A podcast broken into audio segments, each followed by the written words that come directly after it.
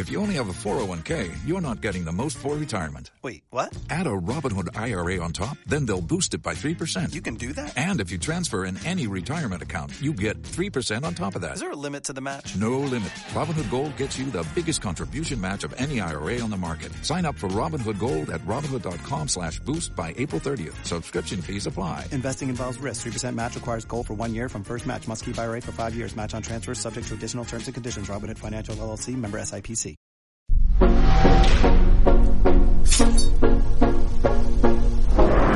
Bienvenidos a Renzo, su podcast favorito. Espero todos estén bien, espero todos estén de maravilla, están disfrutando su día. Gracias por acompañarnos en este podcast una vez más. Espero que lo estén disfrutando, espero que lo vayan a disfrutar mucho y que después de esto terminen con un poquito más de información y con un poquito más eh, de conocimiento sobre el tema que vamos a hablar. Aquí tenemos otra vez, como siempre, al señor Fabricio y al señor Tepichín. ¿Cómo están todos ustedes? Hola, ¿qué tal? Muy bien, gracias. Bien acá ya, con toda la actitud para empezar a grabar. Eso es todo. Oigan, pues perfecto. Fabo. Claro, claro. Bueno, pues como siempre tenemos grandes invitados y hoy tenemos una gran invitada. Ella es bailarina, originaria de México. Pertenece al Ballet Folclórico de México de Amalia Hernández, una de las más grandes compañías que hay dentro del país. Incluso ha impartido clases en Royal Dance por más de cuatro años y además cuenta con estudios en la licenciatura en nutrición clínica de la Universidad de Anáhuac. Ella es Paola Zamacona. ¿Qué tal? Hola. Pues bueno, primero que nada, muchas gracias por, por la invitación, por haber pensado en mí. Y pues como ya me presentaron, soy bailarina actualmente del Ballet Folclórico de México y pues he bailado toda mi vida, desde los tres años. Llevo 20, Claro, claro. 23 años bailando. Claro, y bueno, cuéntanos un poquito más cómo empezó esta, esta pasión por el baile, eh, desde cuándo, bueno, ya nos dijiste desde cuándo empezaste, pero ¿cómo fue el proceso eh, pues para llegar hasta el punto en donde te encuentras ahorita?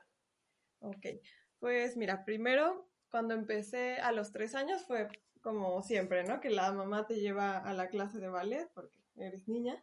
Y empecé a tomar clases, la verdad es que me gustó mucho. Empecé en una escuela que se llama Estudio de Danza Frank en satélite a los tres años, en donde nos enseñaban tanto ballet clásico como ballet folclórico. Y la es. verdad es que me gustó muchísimo.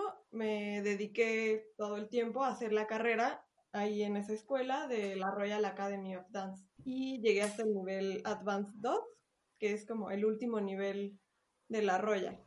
Ya de ahí, pues puedes hacer curso de maestra para, para titular alumnas o para después tener una escuela propia. Y pues ya llegando como a ese punto, pues fue cuando a mí me entró como, bueno, o sea, ya llegué como al, al punto final de aquí y ahora qué hago, ¿no? Y Claro. como ya tenía esa base que me enseñaron ahí de danza folclórica, pues decidí intentar entrar al ballet folclórico de México. En la escuela donde estudié, la, tanto la directora como, bueno, las dos directoras, tanto como su nieta, eh, estuvieron en el ballet folclórico de México. Ellas fueron de las pioneras. Entonces, pues digo, todo su, se impregnaban todo su sello del folclore en, en la escuela. Y la verdad es que de ahí pues me interesé mucho, entré a un grupo que se llama Experimental, que es un grupo antes de entrar a la compañía. Ahí es en donde aprendes todo el repertorio y ya después, dependiendo de las necesidades de la compañía, es como te van escogiendo para, pues, para ya presentarte en una función. Ok. Pues ahorita llevo un poquito más de cuatro años. Oye, ¿y qué retos has encontrado en todo este mundo del baile, la danza, el ballet? ¿Cuál ha sido el reto más grande que has encontrado? Pues yo creo que este mundo de la danza está lleno de retos, ¿no? Porque siempre Sí. es competencia, siempre es tratar de superarte a ti mismo sobre todo, ¿no? Seguir mejorando. Pero yo creo que el más grande ha sido ahorita en la compañía, cuando entré. Eh, digamos que piden una estatura mínima, tienen algunos requisitos para poder entrar Ujú. y la estatura mínima es de actualmente de 1,68. Cuando yo entré era de 1,65 y yo mido 1,62. Entonces, pues digamos que ese fue como el, el reto más grande. Y pues finalmente sí me costó trabajo porque sí era una traba muy grande, pero pues digo, al final con trabajo, pues sí se, se puede lograr lo que uno quiere. Claro, y qué bueno, y digo, eh, entrar al Ballet Folclórico de México, que se presenta en lugares como Bellas Artes, digo, es un gran reto y es un gran eh, cumplir ese sueño, yo creo que es una de las cosas más grandes para alguien que se dedica a esto. Y una de las cosas que eh, pues yo estaba viendo el, ballet eh, en uno de los videos para, para ver un poquito sobre, sobre cómo es, eh, estaba viendo que son pues, diferentes bailes en un plazo como de una hora, 40 minutos aproximadamente, y estaba viendo que cambian mucho de baile, mucho de vestimenta y todo. Tenía una pregunta para ti, que es, ¿te especializas en algún baile o te aprendes de todas las formas y nada más te dicen cómo vas a entrar en estos tipos de bailes o entras a todos y estás siempre todo el tiempo bailando? Aquí pues depende mucho. Normalmente para entrar a la compañía sí tienes que saber todo el repertorio. Claro. Incluso las mujeres aprendemos lo de los hombres y los hombres lo de las mujeres como entrenamiento. Y ya para una función pues depende más de los requisitos. Hay cuadros, por ejemplo, el cuadro de Juanes, que necesitan gente mucho más alta. Entonces, pues digamos que en esos yo ya sé que no es tan fácil entrar, ¿no? Pero, por ejemplo, está otro de Revolución, las polcas, en ese normalmente eh, meten gente un poquito más, pues de estatura más baja. Y va dependiendo mucho de eso, sobre todo. Entonces, pues digo, uno está preparado para, para hacer cualquier cosa. Y sí hay gente que baila todos los, todos los cuadros. Ya como depende más bien, yo creo principalmente de la estatura. Y tiene uno que estar preparado para todo. Hay muchos cuadros que son técnicos.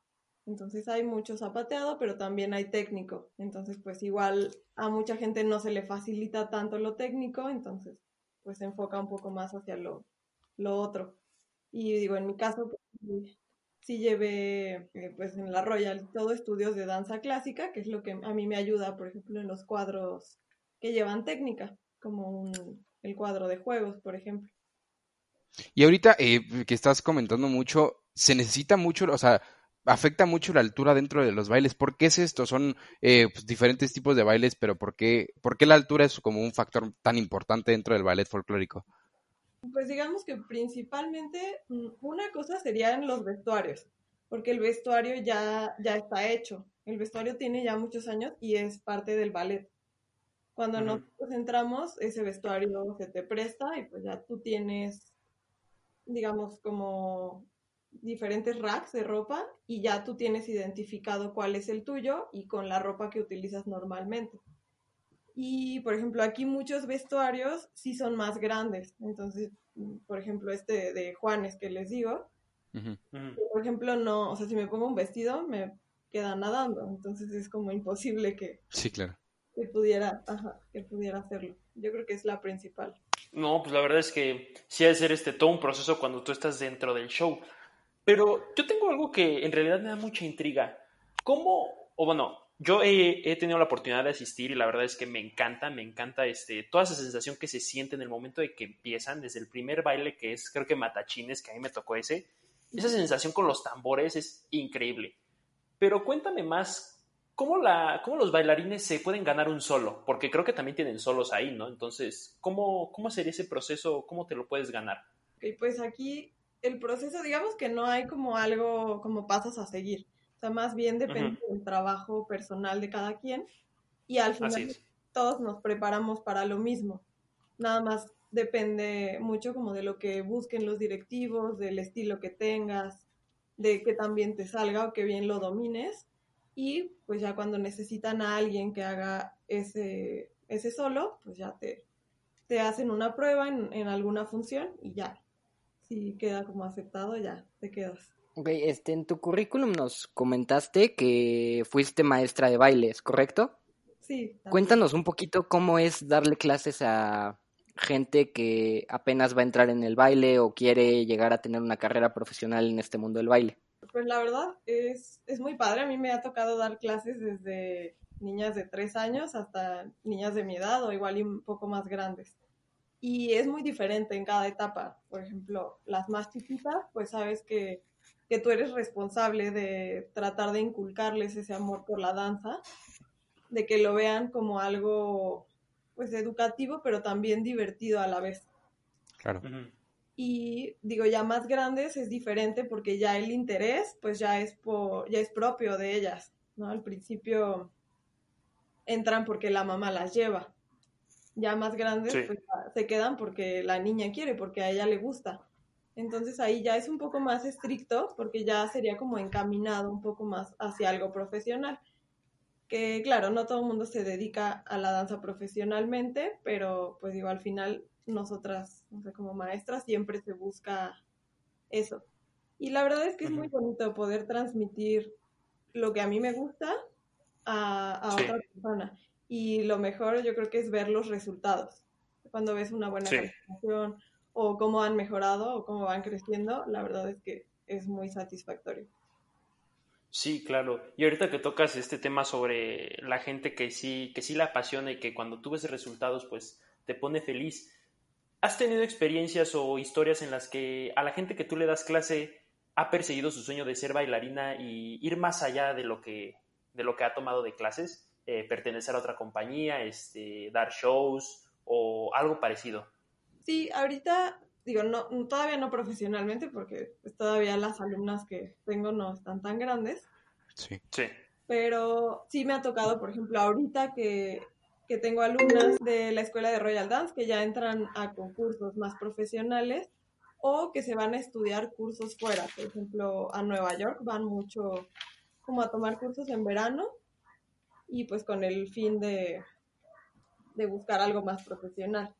Claro, y digo, este, yo, yo he conocido, de hecho, eh, mucha gente, estuve un tiempo en, en compañías de teatro y así, eh, y he conocido mucha gente que, que le apasiona mucho el baile, y de hecho una de las cosas que estaba viendo es, pues, desgracia, des- eh, pues, por mal, de este, dedicarse a- al al deporte, porque es un deporte en general del baile, es un deporte de alto rendimiento y dedicarse a él, ya sea en el baile folclórico, en, en Broadway, en donde sea que, que bailen, pues es muy difícil y ¿cómo, cómo, cómo es eh, estar en un deporte, eh, porque se puede llamar deporte, con tan poco reconocimiento o tal vez no tan famoso como otras partes? Eh, ¿cómo, ¿Cómo luchas contra eso de, de tal vez que dices a qué te dedicas y te dicen me, me dedico al baile y te dicen como, ah, eso no, no es una carrera o sí? ¿Cómo, cómo peleas contra eso? Pero pues la verdad sí se ve mucho, ¿no? O sea, Sí, mismo como la familia, ¿no? O sea, mis papás, pues no, o sea, tienes que tener otra carrera y dedicarte a otra cosa.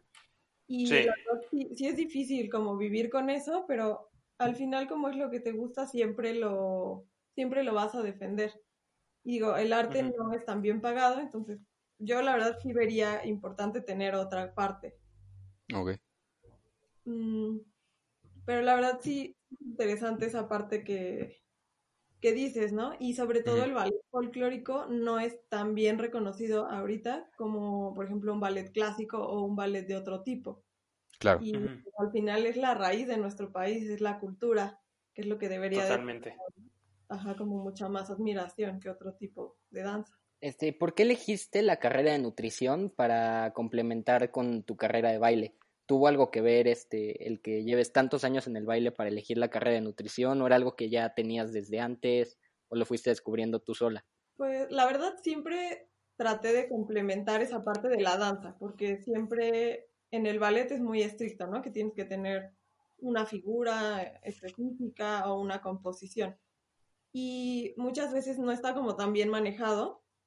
Entonces a mí la verdad me interesó porque dije, bueno, o sea, puede ser una manera de poder llevar una vida saludable a la vez eh, complementándolo con el ejercicio y algo balanceado y sano, ¿no? Porque también está como muy, muy satanizado, decir, ah, pues es que la danza siempre se, se va hacia bajo peso o hacia que haya trastornos. Y entonces Claro. yo creo que eso fue como principalmente lo que a mí me generó ese interés de decir, pues no, o sea, puedes llegar a una composición adecuada, pero estando en algo saludable. Y yo creo que me fui dando cuenta conforme fui creciendo en, el ballet, de que quería algo que se pudiera juntar con eso. Digo, en, vida profesional, pues también me ayuda que las dos cosas estén unidas por el tipo de, de gente del que estoy rodeada. Y pues más que nada esa parte. Sí, claro, y digo, eh, la nutrición entra perfecto como anillo al dedo dentro del baile, porque pues obviamente necesitas una buena alimentación, porque es un deporte que necesita mucho de tu cuerpo, eh, y yo creo que es de lo más inteligente complementar dentro de lo que, de lo que te apasiona y de lo que en realidad te vas a dedicar, este, que digo, puede ser el baile totalmente. Y una pregunta que iba a hacer es, mucha gente, eh, bueno, yo que yo he conocido, eh, mucha gente le, le gusta el ballet, pero mucha gente se va más por, eh, por el show, ¿no? Por Broadway, por irse a, las compañías de teatro, por irse a bailar algo más eh, pop, más eh, movido. Este, mucha gente no se interesa, digo, en lo clásico, en el arte, que es el ballet folclórico. Entonces, ¿cómo es esa, esa transición de voy a elegir y voy a tratar de ir a mis sueños a Broadway o voy a tratar de ir a mis sueños al ballet folclórico? O sea, ¿cómo, si, no, si has visto algún cambio en alguna persona o si, ¿cómo fue esa transición para ti de elegir el ballet folclórico aparte de otros tipos de ballets? Yo creo que más que nada es como lo que nos inculcan desde chiquitos. O sea, a mí al final lo que me inculcaron fue ir a la escuela de ballet y ahí me enseñaron esas dos danzas. Yo en un principio sí quise guiarme más hacia la danza clásica, pero la verdad es que sí es mucho más complejo. O sea, sí te requiere mucho más tiempo, sí te requiere mucha más exigencia física. Y pues digo, finalmente pues tenía que estudiar otra cosa aparte. Claro. Y, mi sueño así principal siempre fue estar en el Palacio de Bellas Artes. Entonces, ya teniendo esas dos partes de danza, dije, bueno, no se puede el ballet clásico, pero igual el folclórico me gusta mucho y, pues se me facilitaba desde chiquita. Entonces fue como pues la parte que, me guió a, poderme ir hacia ese lado. Sí, así es, porque aparte de, pues de, es un sueño de bailar en un gran recinto que es el Palacio de Bellas Artes, pues es casi a veces imposible, ¿no? Porque es, es mundialmente conocido ese lugar y es bellísimo, o sea, realmente es extraordinario estar ahí. Y hablando de eso, ¿nos puedes contar cómo es un día de show dentro del Ballet Folclórico de México? Eh, mira, normalmente eh, para una función, normalmente las funciones que tenemos son o los miércoles a las ocho y media de la noche o los domingos nueve y media de la mañana y, y ocho y media de la noche. Normalmente para una función a nosotros los bailarines nos citan una hora y media antes para poder tener tiempo de, peinarte, de escoger tu vestuario, de, maquillarte. Y eh, hacemos un calentamiento 45 minutos antes y casi casi que nos dejan ir en segunda, tercera llamada para cambiarte al primer vestuario y estar listo para la función. Y de ahí la verdad es que la función es súper corrida, así como dices, es una hora y media de función no tiene ningún intermedio. Entonces todo el tiempo estás corriendo, tienes que cambiarte rápido, volver a salir. Entonces la verdad se pasa de volada. Y ya terminando la función, uno tiene que volver a dejar el vestuario que utilizó en las barras que te comentaba que cada quien tiene asignada. Y ya hay unos chicos que se encargan de vestuario, ellos se llevan el vestuario a una bodega que está ahí en Bellas Artes. Y ya nosotros pues nos retiramos. Suena que es un show es muchísimo tiempo y hay como muchísima gente involucrada. Este, y dentro de eso, ¿tienes alguna anécdota que te haya pasado en algún show o que le haya pasado a alguien que esté bailando contigo que quieras compartirnos? Yo creo que tendría como varias. Eh, una, la verdad a mí me parece chistosa, pero en el momento no lo fue. fue que estábamos, eh, íbamos a tener la función, ya estábamos listos, empezamos la función normal y justo en el baile que mencionabas, en, Matachines, que es el baile con el que, es la danza con la que abre la función, empezaron a apagarse las luces y a cerrar el telón. Entonces, todos así sacados de onda, ¿no? Porque, pues no, no es normal. Y ahí vamos todos de regreso, ¿no? Pues, ¿Qué pasa? Total que hubo una falla, entonces las luces pues no, no estaban reaccionando bien, el telón tampoco quería abrir. Tuvieron que bajar la cortina de cristal. Hay, hay una cortina de cristal muy bonita que está al frente de, del telón de las artes, que está hecha por puro cristal Tiffany. Tuvieron que bajar esa cortina y dar la función enfrente. Y pues digo, ahora sí que es como adaptar la función al espacio, ¿no? Porque no es lo mismo ese pedacito a tener todo el foro. Al espacio, al piso también que es de madera, entonces es mucho más resbaloso. Y luego pues ya iba corriendo bien la función y hubo un temblor, entonces tuvimos que salir.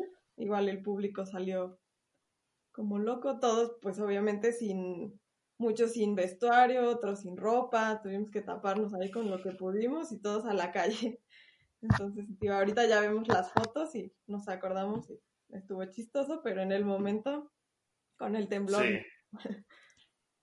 Y eso era una de las cosas que, que, te dijeron lo que iba a pasar en el futuro, porque digo, temblor, que, que vaya, que se acaben las luces y todo, digo, Además, un impresionante cómo se pueden adaptar y cómo pueden eh, improvisar de, ok, dejó de funcionar las luces, vamos a bajar esto, vamos a hacer acá. Y yo creo que eso es lo que las hace unas verdaderas artistas, eh, que puedan improvisar en tan poco tiempo. Y digo, aunque haya temblores, aunque haya eh, fallos en la luz, aunque haya lo que sea, pues la función debe de continuar. Entonces, pues muchísimas felicidades que pudieron improvisar así. Y, y de, hecho, hablando de, eh, de improvisar y de, y de adaptarse, eh, ahorita pues, estamos viviendo un tiempo un poco difícil eh, pues en el mundo, que ahorita con la pandemia y con, con la enfermedad. ¿Cómo ha sido la vida de una bailarina del ballet folclórico en estos tiempos de cuarentena? ¿Cómo han sido los ensayos, los shows? ¿Se han podido llevar a cabo? O sea, ¿cómo ha sido la vida en, en tu trabajo? Pues la verdad es que está bastante complicado. Ahorita lo, lo que estamos haciendo es tener una clase de una hora al día. Tomamos clases de técnica clásica, de flamenco, de zapateado, de barra al piso, de stretch, de acondicionamiento físico, algunas de yoga también. Eh, pues van turnando y hacemos las clases vía Zoom.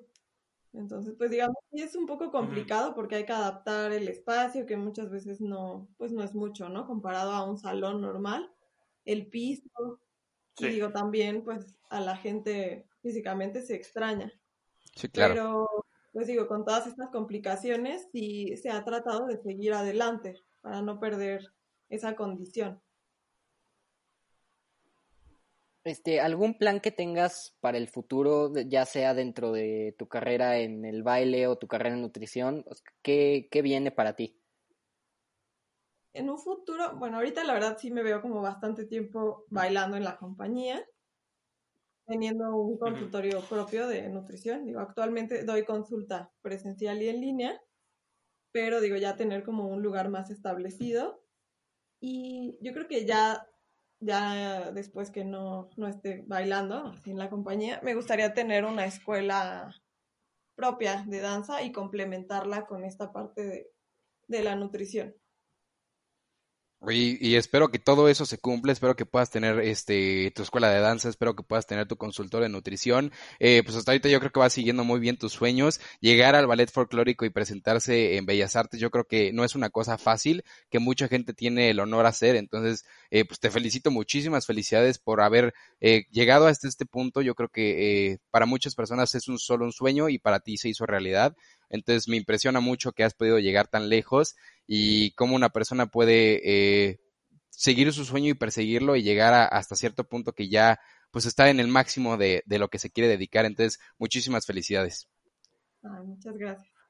Sí, igualmente, pues de mi parte, muchísimas felicidades. Eh, a mí me encanta, la verdad es que he ido más de cinco veces a, a verlos y cada vez me impresionan más, siempre sigue siendo la misma emoción que tengo casi casi así, me impresiona, o sea, la verdad es que me quedo sin palabras, porque igualmente se han presentado en el castillo de Chapultepec, eh, para los que nos están escuchando, pues cuando quieren ir a, ver a la compañía a bailar, eh, cuéntanos, Paula, eh, ¿dónde, los pueden, ¿dónde los pueden ver y a partir de cuándo? Si ya hay fechas, si ya tienen disponibilidad. La verdad, ahorita no hay ninguna fecha todavía fija, nada programado, dependiendo pues todo esto, ¿no? del semáforo, del regreso de todas las actividades, pero normalmente nos presentamos todo el año en el Palacio de Bellas Artes, los miércoles y domingos, y en las fechas de diciembre se presenta una función diferente que se llama Navidades en México, y aquí es como más una tradición, ¿no? De, de la Navidad, lo que hacemos aquí en México. Eh, normalmente esta temporada dura dos semanas y ya de ahí eh, empezamos otra vez temporada eh, ya normal, igual en el castillo de Chapultepec, porque están de vacaciones en el Palacio de Bellas Artes, y ya después regresamos al palacio, más o menos como por marzo. Bueno, pues ya escucharon eh, gente que nos está sintonizando en estos momentos, pues ya tienen ahí más o menos las fechas, pues para que cuando el semáforo cambie, pues tengan la oportunidad de ir a visitarlo. En serio, créanme, es increíble ir a una de esas funciones. Y pues bueno, creo que esto fue todo por hoy. Eh, no olviden seguirnos en nuestras redes de Instagram, que es arroba renzo-tgf. Y Paula, tú nos podrías dejar tus redes aquí en Instagram, donde te pueden visitar, este, incluso tus consultas, dónde te pueden ver.